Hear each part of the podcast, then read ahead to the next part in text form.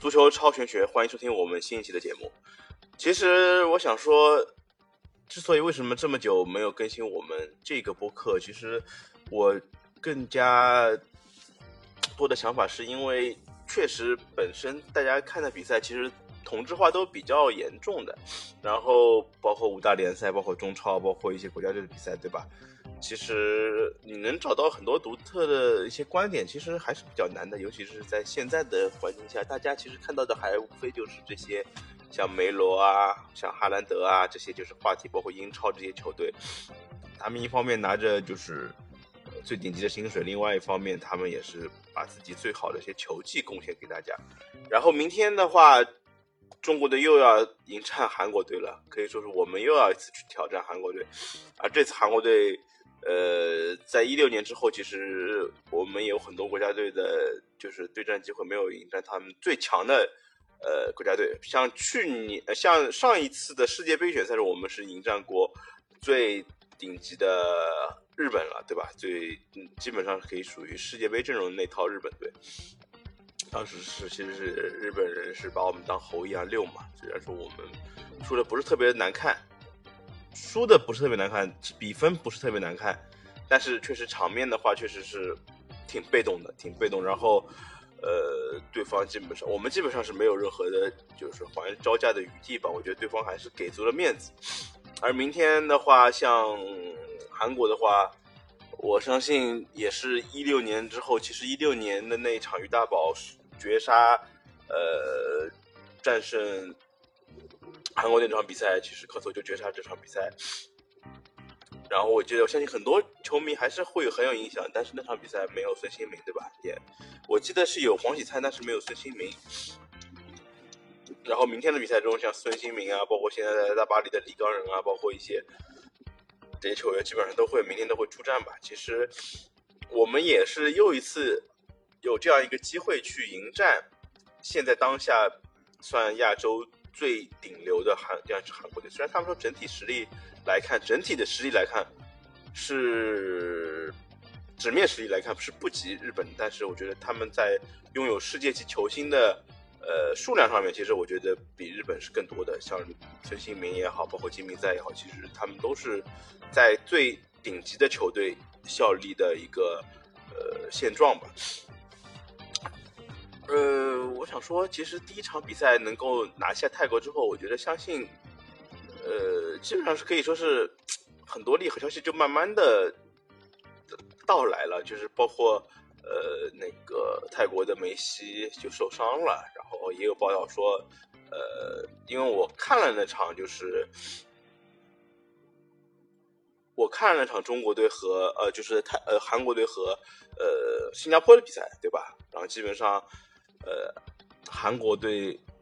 虽然说是承受了对方四十多分钟的铁桶阵之后，然后慢慢开始打开局面，但是韩国队实力还是有目共睹的。其实那场比赛下半场，孙兴民也是被对方踢伤的，一度有消息说是这场比赛可能会上不了，可能会上不了。但是我们我我相信明天还是他还是会上的，可惜状态如何还是。还是值得就是去看一下的。然后我相我相信孙兴民，呃，应该能，因为我印象中很深，一六年的时候，就是我们在世界杯预选赛是十二强赛的最后阶段比赛中是迎战呃韩国队比赛中，其实孙兴民上半场给我们的冲击力还是特别特别足的。然后我们能够在明天迎战这支基本上是当下亚洲前。前四吧，前四的这样一支韩国队来看，虽然不看好，但是我觉得第一场能够，呃，能够就是 我们有我不由天之后，然后能够在客场战胜泰国，我们觉得其实，在三十六强赛的中，在小组争夺中，我们还是占有一定的就是主动权了吧。呃，怎么说呢？明天的比赛，我相信很多球迷都很期待，而且。呃，球票我据说都已经卖空了吧，卖空了。然后明天给到韩国的压力，相信是比较足的。但是我觉得，我们中国足球现在面临这样的情况，我们在第一场比赛中其实看到的亮点，说白了，呃，基本上是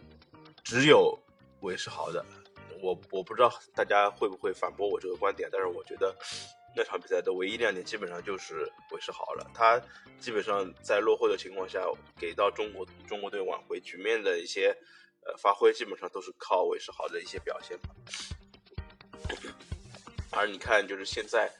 我我其实挺诧异，其实，在比赛应该是这周上周六吧，上周六上也就是前两天的时间。韩国队到达深圳的时候，还是有人去接机的。我我我我更加倾向于大家是去接孙兴民啊，或者是去看克林斯曼的，对吧？我觉得这些这两个世界级的球员，一个是金色轰炸机，另外一个是当下就是最炙手可热的世界，可以说是前十的前锋吧。基本上。每年金球奖的常客，包括英超的金靴，对吧？这么多的头衔在，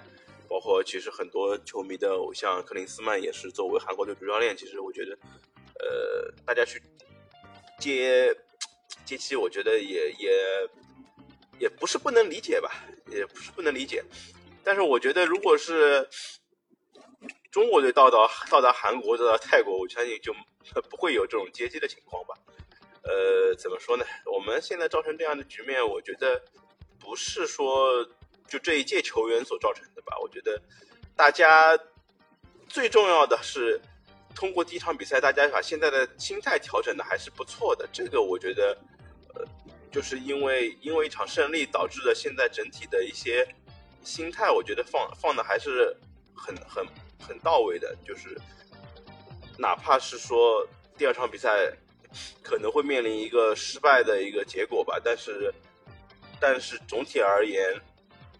现在的整体来说，不论是球迷也好，球员也好，我就相信相信心态会好很多，而且再加上主场的加持吧，我就相信，呃，相比过去需要去什么赢球才能出线，或者是打平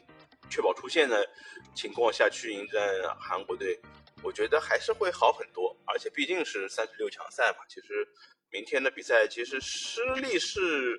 可以预见的，但是怎么说呢？我觉得这么久以来，我们其实跟韩国还是属于属于可以，不能说完全不能一战吧。现在还是说可以去跟他们稍微去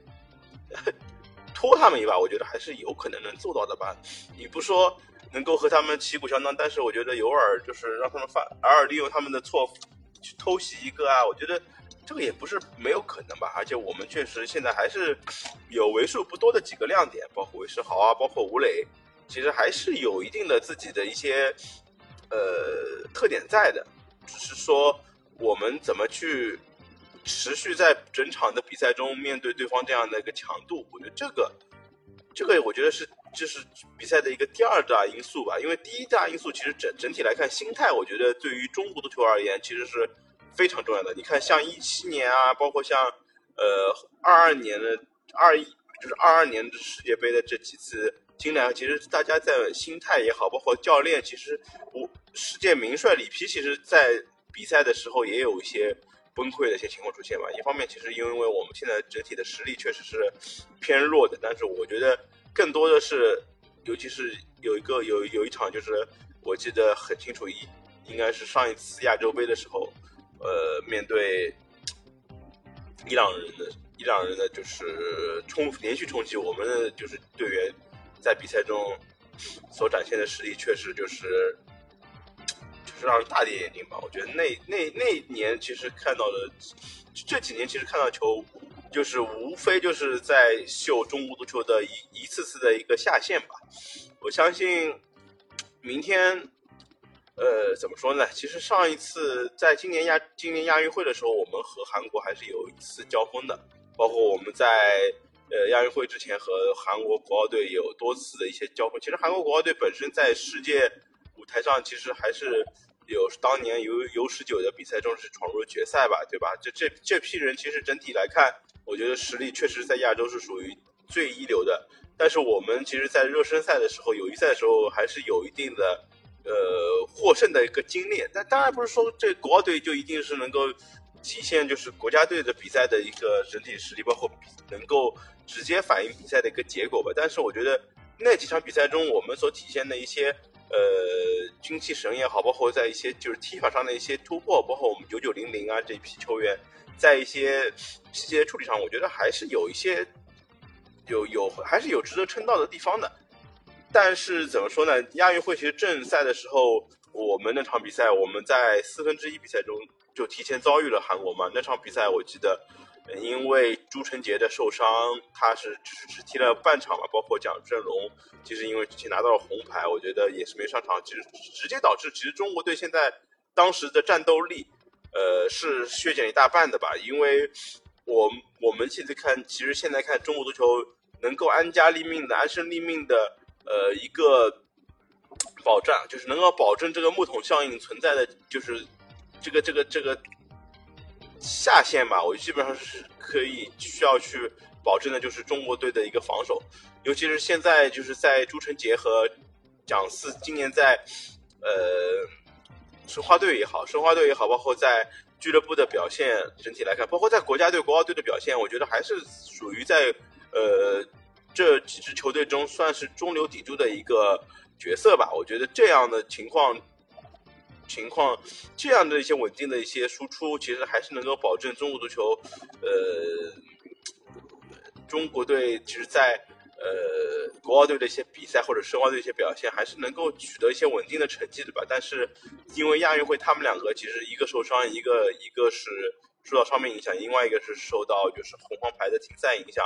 导致其实那场比赛中国队只能靠张威啊，或者是呃这些球员何雨鹏对吧，去去迎战对方，去接受对方的李刚仁啊或者其他一些球员的冲击。呃，怎么说呢？那场比赛我觉得基本上属于完败吧。对方也是呃基本上下下半场基本上属于一个六猴，就是基本上是保存实力。然后他们其实更，而且他们当时的其实整体的战斗的欲望比我们是要强很多。因为我们首先是因为。呃，前前提是我们已经拿到了呃亚运会的，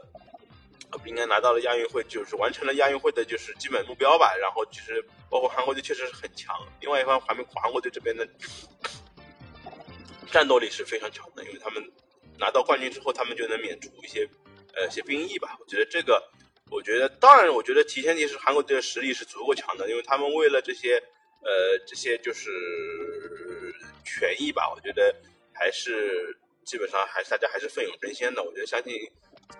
而且关键是对方也没有展现出什么漏洞吧。我们那场比赛确实是属于完败的。怎么说呢？大家心态其实当时都是还行。其实韩国队的压力也并不小，但是我觉得实实力还是占据主导的。我觉得，呃，明天的比赛确实是挺难的，确实是挺难的啊。首先，我们前场。拥有创造力的球员已经不多了，因为我前一阵看了一下，就是老甲 A 的这些老科勒啊，或者是些就是其他国安的老国安的一些一些球员，像高峰，其实他还是能够在，就是尽管在年纪已经是五十多岁的情况下，他还是能够高速奔袭，然后有一个呃，就是提前拉住心肺，然后就是能够挑挑射破门这样一些基本操作骚操作，我觉得还是能够。值得让让很多人佩服的，因为我我相信很多的一些现役球员，包括像毛剑卿，其实他还是能够呃感叹当时球员那些呃的的的一些基本功，我觉得还是扎实很多。现在的球员基本上停球出错的几率还是很很大的。像其实那天比赛，谢鹏飞在助攻第二个进球的时候，其实他前还是有。因为对方的基本功，包括对方的一些显眼包的一些发挥，其实导致我们抓住了机会吧。其实我们那天比赛也是利用对方那些呃心态的比较焦躁，想一口气吃下我们的这些心理，我们是拿下这场胜利。但是韩国队绝对不是泰国队吧？我觉得韩国队你要利用他犯错，想想着他犯错，然后我们去抓住这次错误，我觉得还是还是需要看一定的运气吧。呃，怎么说呢？其实你想亚运会，其实大家的心态还呃，中国队的心态也是不错的，但是确实有时候实力还是能够说明问题的吧。我我觉得，呃，明天的比赛很难打。我像我我希望中国队能取得一个比较好的结果吧，就是大家能够发挥自己怎么说呢？下狗的一个拼搏精神吧，能够能够不遗余力的去去拼搏，但是也不要瞎拼，就是吃到一些盲目的红黄牌啊，或者是怎么样的，这个我就就是得不偿失了。呃，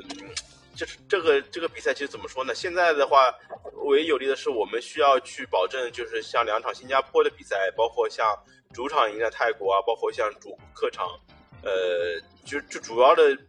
如果你要保证住这个出现的基本盘的话，你还是需要去力争去轻松战胜那些新加坡啊和泰国，这这这个比两场几场比赛还是需要去重点去把控的。呃，主客场怎么跟韩国去打？然后主要是我觉得更多的是，呃，怎么说呢？就是说我们如果是能够在这次三十六强赛出现的话，其实。能够保证的是，我们中国足球依旧是在一个呃，怎么说呢？一个亚洲一到二流的一些比赛中去和亚洲这些强队去呃掰掰手腕吧，至少去能够去够一够的。呃，但是如果是你一旦是没有把握好这个空间，你需要去呃需要去和泰国殊死一战，或者甚至于被泰国挤下来的话，那你未来几年的就是对手将。真的像就是越南啊、缅甸啊这些球队了，而不是说像韩国。而这两场和韩国队的比赛，我觉得对于年轻球员来而言是很强的一个锻炼的机会。就是怎么说呢？因为我们就是就是我我在想，中国篮球为什么会在这几年退步这么大？因为一方面是受到一些呃不可抗力的一些原因素吧。另外，其实我们和海外的一些。国外这些球队，其实，在比在在就是热身啊，包括对抗上面，其实是比较缺乏的。但是你成天和这些就是亚洲的二流的球队去去打，我不知道就是怎么说呢？反正就是说，你如果你是的眼眼光是够高的话，我觉得，呃，除非你是只是满足于现状，你你只是对呃满足于现在去，比方说去屠杀沙特啊，就是来我只是篮球啊，嗯。呃，你是你是乐此不疲的话，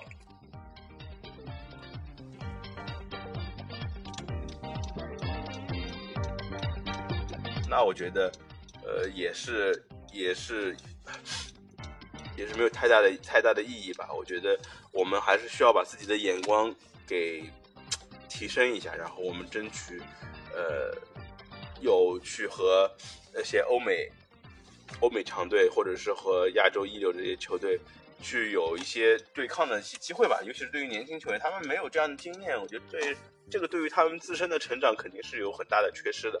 我觉得你成天如果是和越南啊和这些球队，当然我我我觉得我们现在实力和越南其实没有说什么太大的差别，但是但是球员的进步，我觉得是需要去呃通过这些比赛去不断的磨练的，因为你想。呃，为什么像那个孙兴民啊，或者是李刚仁，因为他们一年的比赛中持续是保持这个强度的。我觉得我们的中超或者是我们一些比赛中没有达到这样的强度的话，那你怎么去保持这样的这些就是呃进攻的节奏的一些强度的话，那只有去靠国家队这些和这些高水平的球员去去去对抗去。去交锋，你才能知道他们的节奏是怎么样子的，而不是说只是一味的做做，就是坐井观天吧，就是只能看到眼前的一片天地，看到这么就自己的自己的下限是怎么样的。但是你要去够一够自己的上限是怎么样。我其实还是挺希望现在做个这些中国的球员，包括尤其是申花的呃蒋胜龙和朱晨杰，有有或许是有这样的机会去呃去到就是欧洲的。或者是哪怕是这些三四呃，怎么说呢？就是一些呃不是那么顶流的球队去去锻炼一下，去磨练一番。我觉得这个可能可能，我觉得对于中国足球整体的提升还是还是很有意义的。你如果只是坐井观天，对吧？你那你我觉得那中国足球确实是就是就是没什么特别大的希望。呃，怎么说呢？明天又是一年的，又是一年，就是和韩国队的比赛吧。我希望我们我们能够充分的认清自己的一些差距吧，就是拼拼拼，但是不能瞎拼，对吧？就是要要要有目的的去拼，要觉得对方要抓住对方的就是可能出现的一些问题，然后去去敢于去做动作。我觉得这个可能是可能是嗯，我们的球队就是在未来，可能是在现在，说实话，在现在吧。更多的一些比赛去沉淀自己，需要去做出一些成长的，不然的话，我觉得我们中国足球确实是没有啥希望的。这个中，呃，怎么说呢？还是希望明天比赛中能有一些运气在吧？我们拿到拿到分数，我觉得对于呃年轻球员的成长呢，一方面是和这些球员对抗，另外我觉得还是希望能够通过一些比赛的胜利啊，或者是一些呃来之不易的一场平局啊，去。给他们得到一些，就是不一样的一些提升吧。唉，希望中国队明天比赛好运吧。然后今天今天我们的讨论就到这里，然后感谢大家的收听，谢谢大家。